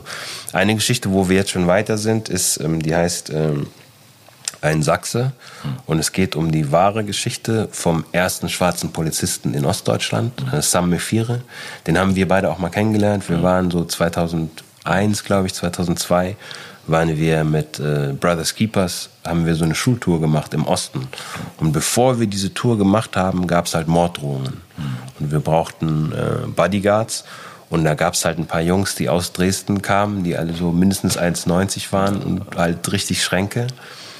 Und einer davon ist halt dieser Sam Efire. Dann habe ich, hab ich Sam kennengelernt und Sam hat mir damals seine Geschichte erzählt. Und mir war damals schon klar, krass, da will ich einen Film draus machen. Und habe auch, als ich dann Schauspieler bei Soko Leipzig war. Ich war ja drei, vier Jahre ja. so Fernsehkommissar. Da habe ich schon mal versucht, da einen Kinofilm draus zu machen. Ja. Aber der Markt war noch nicht so weit. Wir haben das nicht finanziert bekommen. Ja. Und da sind wir aber jetzt dran. Ähm, also wir haben ein Serienkonzept geschrieben, mhm. in dem äh, sein, sein dramatisches Leben ähm, erzählt wird. Mhm. So in, in sechs Episoden. Und das liegt jetzt gerade bei unterschiedlichen Plattformen und, und Sendern. Und da bin ich sehr zuversichtlich, dass wir das als erstes großes Projekt ähm, auch umsetzen können. Ja, hört sich super interessant an. Hört sich auf jeden Fall einfach auch an wie eine Geschichte, die jeden in Deutschland interessieren kann. Also ich denke auch immer, wenn es um, um einzelne Gruppierungen geht, aus denen Geschichten erzählt wird, manche sind dann eben wichtig für die Gruppe, ne, so, da, so um zu empowern und manche sind wirklich so universell, dass sie dann auch jeden erreichen können. Und das ist, glaube ich, einfach echt so eine, so eine Story, wo ich mir vorstellen kann, so dass würde wirklich viele Leute in Deutschland interessieren, so was, was zur Hölle geht mit dem ersten schwarzen deutschen Cop im Osten. Ich glaube, es muss beides haben. Also ich glaube, jede Geschichte, also wenn die gut ist für die, um die eigene Gruppe zu empowern, das ist geil. Aber die muss, finde ich, trotzdem das Potenzial haben. Und wenn es nur ist, wie geil die Geschichte erzählt ist, ja. dass, es, dass sich jeder damit identifizieren kann. Weil es ist ja bei Filmen äh, von weißen Menschen genauso. Da sagen wir ja auch nicht, äh, ja gut, das ist jetzt gut für die Weißen, ähm, aber die anderen interessiert es nicht, sondern da muss der Film ja auch so gut sein, ja, dass der funktioniert. Ne? Ja, ich fand es nur einfach als, als Konsument immer so schade, weil ich das natürlich auch so, ich mag einfach gut erzählte Geschichten mhm. und mir ist egal, welche Hautfarbe irgendjemand hat, so, obwohl ich natürlich bei schwarzen Geschichten manchmal mehr Identifikationsfläche ja, natürlich habe. auf jeden Fall.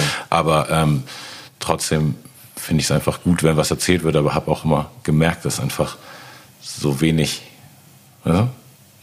In Deutschland ist einfach so, also ich hab, weil wir die Geschichten nicht selber erzählt haben. Genau, ja. So, weißt du, so du kannst, weil es so von oben herab erzählt wird oder von so. oben, von außen. Und ich glaube auch jetzt wahrscheinlich sogar, was es jetzt gerade an an Serie, also ich glaube zum Beispiel von vier Blogs, die Regisseure und Writer sind auch Deutsche, also ne, weiße Deutsche jetzt, sind, sind keine Araber, glaube ich. Ich weiß nicht, wer jetzt gerade Regie macht, ja. aber ähm, also in der ersten Staffel schon. Was sie da schon auf jeden Fall gut gemacht haben, sie haben gut recherchiert und ja. die haben auch Leute mitreden lassen, ja. damit es so äh, damit authentisch wird. Ne? Und ich kenne auch Kida. Hm. Ich weiß auch, dass Kida da ja, schau auch, Kida, der auch weißt du, der gibt auch auf jeden Fall seinen Senf dazu und wenn da im Buch was steht, was nicht stimmt, sagt er auch, ey, so, so können wir es nicht machen. Aber um wirklich in die Tiefe zu gehen, um wirklich da diese Erfahrung auch auf den Punkt zu bringen, muss jemand die Story schreiben, der das auch selbst erlebt hat. Oder zumindest ein Stück weit selbst ja, erlebt hat und das nachvollziehen kann. Gerade wenn du es komplex und äh, authentisch erzählen willst. Ja. Und das gab es halt bis jetzt eher selten im deutschen Fernsehen. Und in Amerika war es eben auch zu oft, dass ich so als als Fan mir dann so DVDs gekauft habe, weil ich irgendeinen so Black Actor dann cool finde und der merkt wirklich so bei den ersten fünf Minuten so, oh, okay, it's a black movie, weißt mhm. du? Wenn er weiter von der Kamera weggeht, dann yeah, wird sein yeah. Sound auch leiser. Ich yeah. sage so, come on, man. So, das muss nicht sein, dass es immer so, so, so ein Qualitätsstigma auch hat. Und das ist ja echt auch crazy, dass Amerika trotz eben einer viel höheren schwarzen Population als in Deutschland ne? Äh, und, und einer viel längeren History an kulturprägenden schwarzen Protagonisten, dass die auch immer noch so so strugglen. Ne? Also Hollywood-mäßig alles, was man in den letzten Monaten gehört hat, waren ja letztendlich auch nur äh, krasse Nachrichten, ne? wo diese eine, äh, heißt sie Viola Davis, ne? Mhm, mhm, äh, einfach mal erzählt hat, dass sie genauso viel, also dass sie auch jeden Preis schon gewonnen hat, den man irgendwie im Film gewinnen kann.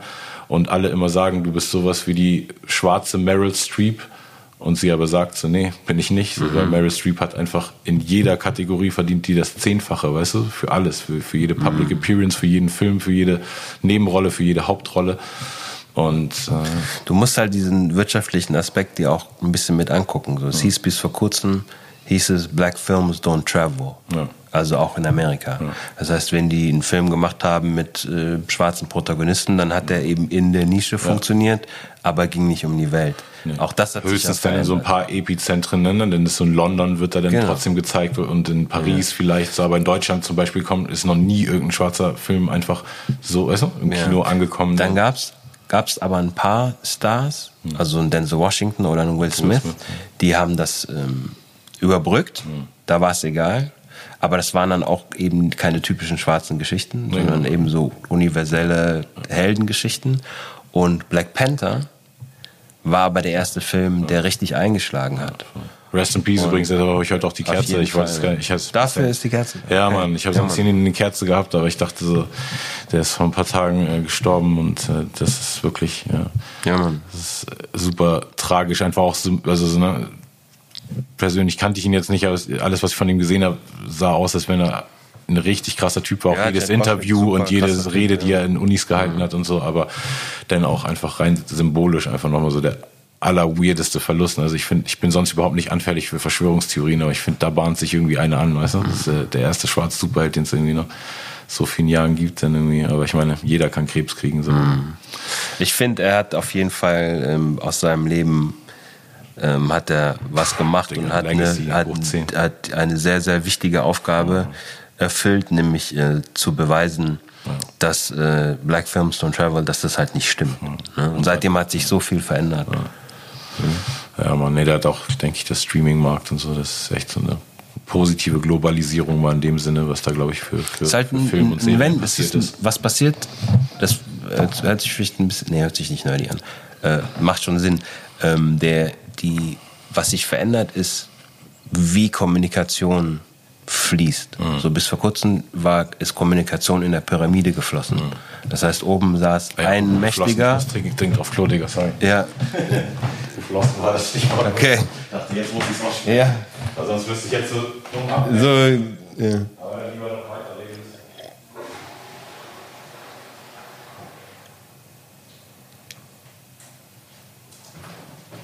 Ja, es ist mies, wenn man das Klo muss im Gespräch. so, der Informationsfluss. Ja. Ähm, okay. Also was sich jetzt maßgeblich geändert hat, ist die Art und Weise, wie Information fließt. Hm. Das war bis vor kurzem ist Information in der Pyramide geflossen. Das heißt, es gab oben an der Spitze einen oder ein paar wenige Mächtige, hm. die gesagt haben, das ist die Wahrheit ja. und alle mussten es glauben. So seit Digitalisierung die Welt verändert hat, kommunizieren wir im Netzwerk. Und im Netzwerk sind zwei Sachen anders. Zum einen, ähm, Stimmlose bekommen auch eine Stimme. Ähm, das Netzwerk kann auch zurück äh, quatschen. Das heißt, mhm. wenn das, was von früher oben kam, den Leuten nicht passt, dann gibt es direkt einen Shitstorm. Mhm. So, und was die Wahrheit in Anführungszeichen ist, setzt sich jetzt nicht aus dem zusammen, was ein Mächtiger sagt, sondern alle möglichen Stimmen fließen zusammen. Und da sind halt Zahlenverhältnisse auch wichtig. Und das ist, glaube ich, so ein, ein Grund, warum gerade so viel Veränderung stattfindet. Also auch so eine Geschichte wie MeToo wäre nicht passiert ohne Netzwerk. Fridays for Future wäre nicht passiert ohne Netzwerk. Arabischer. Arabischer Frühling. Frühling. Black Lives Matter. Dieses ganze I Can't Breathe Ding, das ist ja nicht neu. Es ist ja nicht der erste äh, Schwarze, der vom Polizisten erwürgt wurde. Ne? Eric Garner, dasselbe Ding. Nur jetzt plötzlich hat das, äh, ja, es ist ein, ein, anderer Power da. Es ist gerade ganz viel Wandel möglich. Voll, Und auch das Corona-Ding, glaube ich, hat uns auch gezeigt, dass ähm, nicht alles so, wie es früher gewesen war, mhm. dass das so sein muss. Ich glaube, es gibt uns so eine gewisse Flexibilität in, in der Möglichkeit, Dinge auch anders zu denken und anders zu sehen. Ja, das wäre schön auf jeden Fall, wenn Leute das adaptieren könnten und denken, so, okay, der zivile Kompromiss oder die vielen zivilen Kompromisse, die man jetzt eingegangen ist bei der Corona-Zeit, wenn man denkt, so ist sehr wichtig fürs Allgemeinwohl, dass man die dann auch auf andere Bereiche übertragen kann und kurz aus seiner Comfortzone mal raussteppt. Weißt du, was es liegt ja an uns. Ja, voll. Liegt also das kann ja jeder, äh, kann ja jeder selber entscheiden, wo er, wofür er sein Geld ausgibt, mhm. was er macht, wie er leben möchte. Ich glaube, da ist so eine Freiheit im Denken mhm. eingetreten. Und ähm, die hat aber, jeder Einzelne trägt diese Verantwortung, mhm. diese Freiheit zu haben. Man kann nicht erwarten, also ich glaube, die Zeiten sind vorbei, wo man sagen kann, ja, aber äh, unsere, unsere Gesell unser äh, ähm, Staat oder unsere Regierung sagt dies und das. So, wir müssen einfach selbst mehr Verantwortung ja. übernehmen. Voll. Ähm, mir fiel noch ein vorhin, wo wir bei den Komö Komödien waren, wo du so meintest, so manche von den äh, türkischen oder Migranten, viel mit Migranten besetzten Komödien in Deutschland waren jetzt auch nicht so ganz dein Gusto, weil es eben eher dann so wieder diese Klischeeschleuder ist und irgendwie, ne, jeder macht sich über sich selbst lustig sozusagen. Und man macht das so ein bisschen alles, damit sich dann ein deutsches Mainstream-Publikum ne, vor Lachen auf die Schenkel klopft, während alle Klischees bestätigt werden, an die sie eh geglaubt haben. Und ich finde, diese Zeit ist gerade so interessant, weil eben gleichzeitig so, wie du sagst, alle haben heute eine Stimme, die auch keine hatten so und der Anspruch an politische Korrektness ist super groß. Aber gerade in den Kunstformen ist es ja auch wichtig, sich nicht immer nur an Regeln zu halten. Und deshalb wollte ich ähm, dich mal fragen, weil so viele Komödien, mit denen wir aufgewachsen sind, weißt du, so auch schwarze Filme oder wo es um Race Relations zwischen Schwarz und Weiß geht, wo Comedy ein großer Faktor war und auch Sachen, wie du, Bernie Mac zum Beispiel, alles was Bernie Mac gemacht hat, war super politisch unkorrekt auf irgendeine Art, aber dadurch auch so educational. Ne? Und glaubst du jetzt in dieser Zeit, wo der politische Korrektness-Anspruch immer weiter wächst und Leute für ein falsches Statement einfach auch kurz mal gecancelt werden, dass es noch möglich ist, in Zukunft auch so ja, Comedy gut als Filmform zu nutzen? Ich glaube schon, dass es möglich ist. Ich glaube halt, du musst es sauberer machen. Hm. Ich finde, du kannst ähm, anfangen zu abstrahieren, wenn du ähm, das vorher einmal äh, richtig gemalt hast. Hm. Wenn du anfängst, einen Apfel zu abstrahieren, ohne dass du einen Apfel zeichnen kannst, hm. ist auch die Abstraktion nicht so geil. Und so ein Bernie Mac kann man halten davon, was man will. Ähm, der ist trotzdem, der ist halt in seiner der erzählt halt die schwarze Kultur und überzeichnet das, überzieht das. Ich finde, in Deutschland war das oft nicht der Fall. Ne? Und ich finde, da, wir müssen da erstmal an den Punkt kommen, wo ein Türke auch von einem Türken gespielt wird. Hm. Und eine Türkin auch von einer Türkin gespielt. Also lass uns mal. Da sind wir noch nicht mal was, was, wen, was Tür, Türkisch für Anfänger. Ja, okay. Elias, so. Ich mag Elias. Elias ist Österreicher und Tunesier. Hm. Spielt einen Türken. Hm. Pega spielt auch mit, Pega Feridone, Iranerin, so mhm. spielt seine Türkin. So, ist es gut gemacht? Ist es lustig? Ja, voll, okay, Oder ich, ich spiele dann, ich soll dann den Flüchtling spielen aus, aus Ghana. Sehe ich für dich aus wie ein, wie ein Ghana? So, nee. So, und ich glaube, wir müssen erstmal dahin, dass Repräsentation wirklich stattfindet, mhm. so dass man sich abgeholt fühlt, ja. dass auch die, die Menschen mit Migrationsgeschichte das Gefühl haben, ja, wir sind dann repräsent wir sind repräsentiert und dann kann man von mir aus gerne wieder ähm, abstrahieren und das äh, künstlich überziehen. Ja. Aber wir haben ja noch nicht mal diese Grundübung noch nicht mehr hingekriegt. Ja, das ist ein guter Punkt auf jeden Fall. Und da sind die Amis halt schon viel weiter natürlich. Ne? Hm. Es sind in Amerika natürlich auch vieles von dem, was wir als Fans von schwarzer amerikanischer Kultur jetzt, ich überlege gerade, wie viele Sachen sind denn da selber produziert von Schwarzen?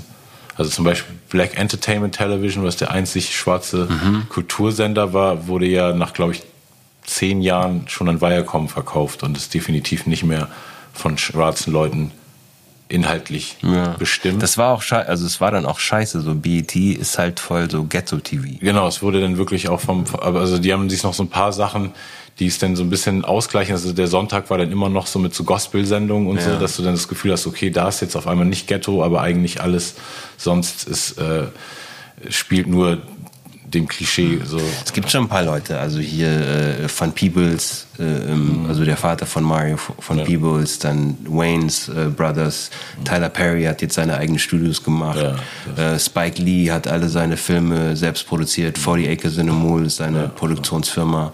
Äh, Will Smith hat seine eigene äh, äh, Produktionsfirma, mhm. so Overbrook und Westbrook, zwei sogar. Stimmt. Also da gibt's schon, äh, die sind halt einfach weiter und das Entertainment da ist auch weiter. Ja, da gibt's schon viele, die, die das Ding selbst in die Hand äh, genommen haben. Oprah Winfrey, mhm. ne, also die ist jetzt keine Schauspielerin, aber die hat ihren eigenen Channel. Aber die hat auch viele Schauspieler, ne? Die ist doch sogar bei Color Purple, spielt sie doch so. Ja, stimmt. Ja. Also da, das ist schon, ist schon weiter, aber der Markt ist halt auch viel größer und auch anders aufgestellt. Mhm. Du so, da ist, ist Platz für äh, was heißt Entrepreneurship? Ja, ja so, hm. so Geschäfts selbstständigen Geist. Das war hier nicht möglich. Ja. Hier, wenn du irgendwie über die Filme über Filmförderung finanzieren musst und mhm. dann musst du halt, ja, gut, lass die Zeit. Das mhm. war halt so, wie das Fernsehen hier früher war und das ist jetzt anders so.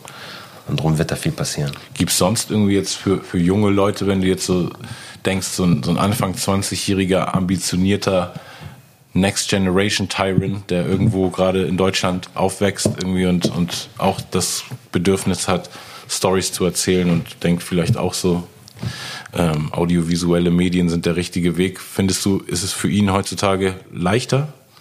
So, und was würdest du ihm für, für einen Tipp geben, welchen, welchen Weg also wie, wie kann, ich denke mir irgendwie auf irgendeine Art, weißt du, kann ich ja mit meinem iPhone auch schon einen geilen ja, Film drehen, voll. wenn ich jetzt schlau genug wäre, um einmal iMovie auszuchecken, dann hätte ich bestimmt schon einen geilen Film gedreht. Aber genau.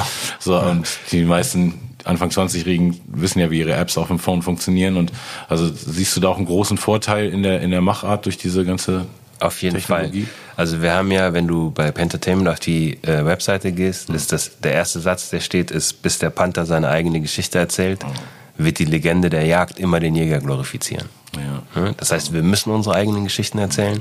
Das gilt für Leute, die Drehbuchautoren werden wollen, das gilt für Leute, die Regisseure werden wollen, die Produzenten wollen und Leute, die äh, Schauspieler werden wollen.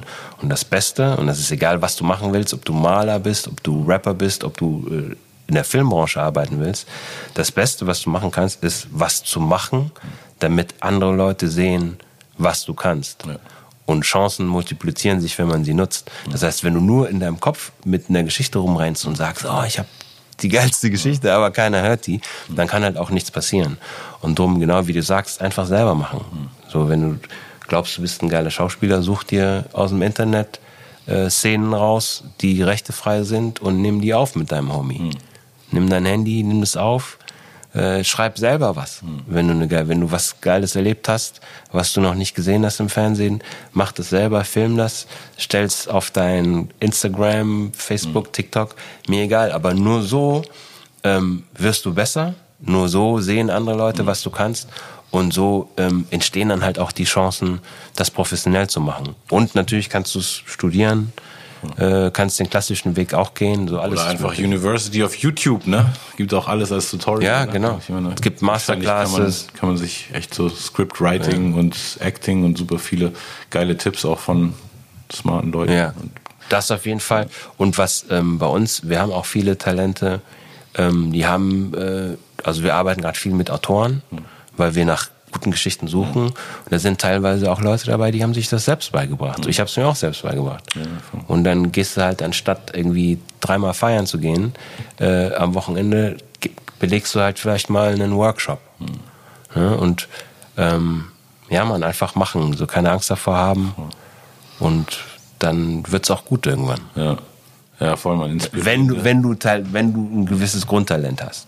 Ja, denke ich auch. Also da muss man den ganz Desillusionierten kann man immer nicht helfen. Ja, ja. Ne? So von wegen so jeder kann seinen Traum schaffen. Bei manchen ist dann echt so auf Bro, Mann. Ich hätte dir vor zehn Jahren schon sagen können, dass du mit Rappen, weißt du so. Dann versuchen sie es immer noch, weißt du so. Es gibt echt so ein paar Leute, die zu lange dran festhalten. Aber ich finde deinen Weg echt super inspirierend und ich finde es immer Hammer, mich mit dir auszutauschen und ähm, wünsche dir echt alles, alles Gute für die, die ganzen Projekte, die da anstehen. Also alleine von, von der Story von dem Sam, dem ersten Polizisten und die Girly Story haben mich schon sehr angefixt, auf jeden Fall. Da habe ich von dir auch äh, ein, zwei äh, gute Inputs äh, mitgenommen. cool, danke schön. Ja. Also es geht mir genauso. Ja, und äh, ich, ich freue mich sehr, dass, äh, dass, dass du dir so den, den Fokus nimmst, auf jeden Fall diese Stories zu erzählen, so, weißt du, weil es die irgendwie von deinem Schicksal äh, in die Wiege gelegt wurde, so weißt du, dass, dass du diese Stories erzählen musst und bin auf jeden Fall äh, gespannt und würde gerne äh, noch den Leuten sagen, Pentertainment geht auf jeden Fall auf die Seite, also gerade für schwarze Leute in Deutschland und POC-Leute,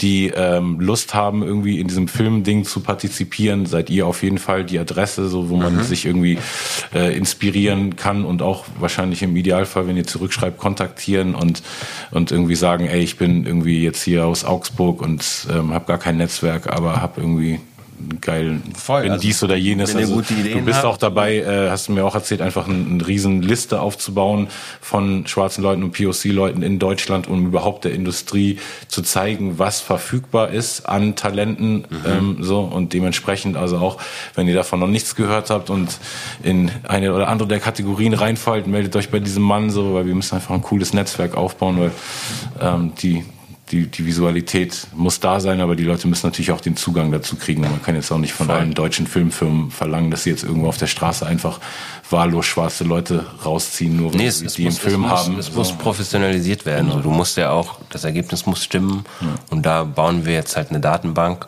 ja. wo wir ähm, ja die Leute erstmal suchen und ja. ähm, sich eintragen lassen, damit wir auch sehen, okay, was habt ihr denn schon gemacht und so weiter mhm. und so fort. Und wenn ihr gute Geschichten habt, könnt ihr auf jeden Fall an Pentertainment schreiben. Mhm. Das heißt nicht, dass wir alle davon umsetzen. Nee, nee, klar, aber, aber man guckt sich das an und man hat eine Möglichkeit, eine drüber zu reden. Ja. Weiß, ich gebe auch ja. gerne mal Tipps, ja. wenn es nur, was machst du ja auch, wenn ein junger Rapper zu dir kommt, sagst du auch, äh, üb mal noch das oder mach das. Das machen wir auch, wenn wir da äh, Feedback geben können. Also ja, da geht es schon auch darum, auch was zurückzugeben in die Community. Ja, das auf jeden Fall lobenswert und wichtig und richtig. Und vielen Dank, dass du heute hier warst. Offiziell Hochkultur seit meiner Jugend hat er auf meinem Bildschirm geflimmert. Jetzt sitzt er hier und flimmert auf eurem Bildschirm. Tyron Ricketts, yo.